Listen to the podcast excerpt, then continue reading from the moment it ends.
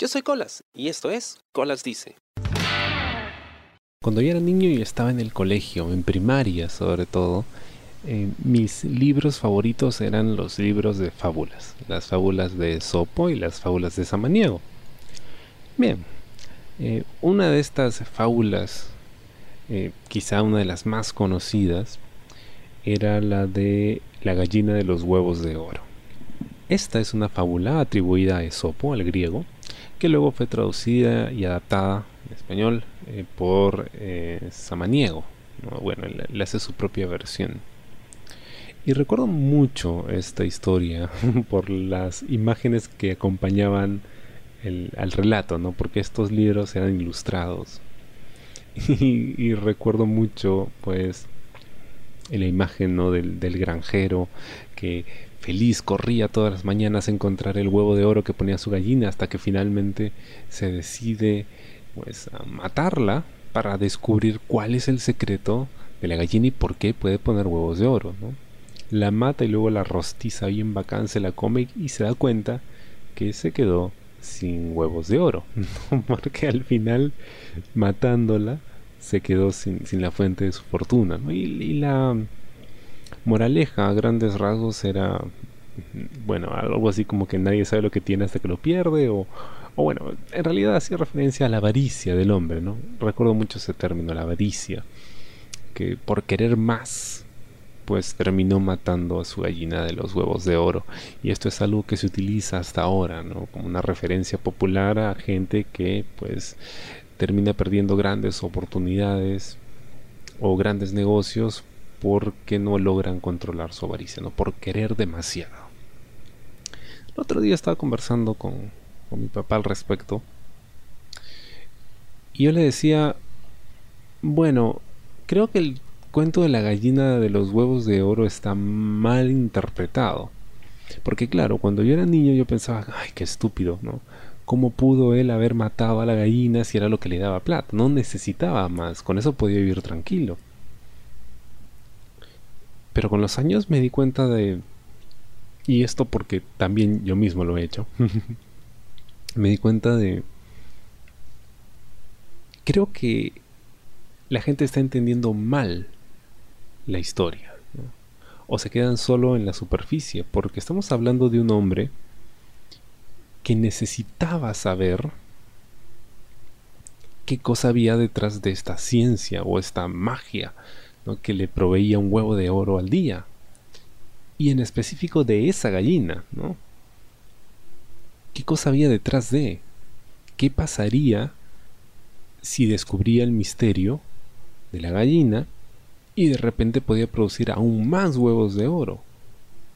O sea, esa ambición natural que tenía el hombre y que tenemos todos de, querer más, porque esa es nuestra naturaleza, siempre queremos más, no se exploraba en el cuento, ¿no? Te decían, confórmate con lo que tienes.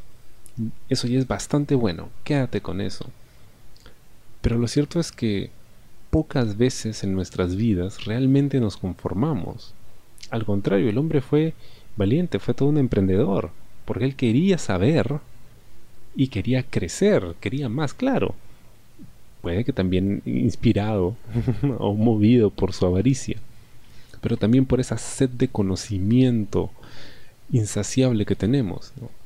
Siempre recuerdo el dicho ese de la curiosidad mató al gato, que luego se complementó con sí, pero murió sabiendo. Cuando a alguien le pica la curiosidad, es inevitable, ¿no?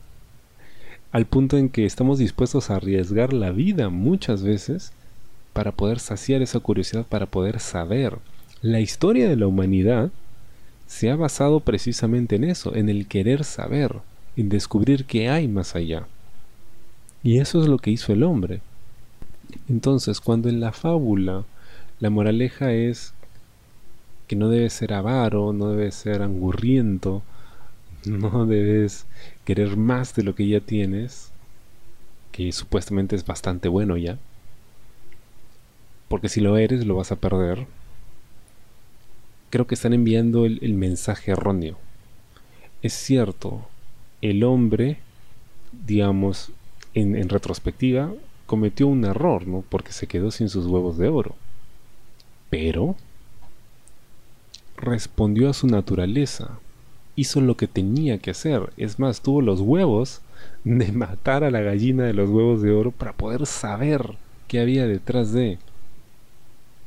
Quizá movido por su avaricia, aunque yo también creo movido por esa necesidad innata que tenemos de saber. Y mientras comentaba esto con mi papá, él incluso añadía algo más, ¿no? Que era el conocimiento y la experiencia que ganaba el hombre al dar ese paso. Claro, porque si él se dedicaba pues a recolectar los huevos de oro todos los días, nunca iba a aprender nada, no iba a pasar nada. Quizá iba a morir rico, pero nada más. Claro, como si morir rico fuera, fuera poca cosa. Eh, pero, pero nada más, ¿dónde está la trascendencia? ¿Dónde está la elevación? ¿Dónde está eh, el, superar sus propios límites, sus propios conocimientos? Ahí radica la, la, verdadera riqueza de esa historia, ¿no? En que el hombre estuvo dispuesto a sacrificar la riqueza material a cambio de conocimiento. Y en ese intento, en esa lucha, es cierto, perdió su fuente de ingresos, pero ganó una experiencia que nadie más tiene. Primero porque nadie más tiene una gallina en los huevos de oro.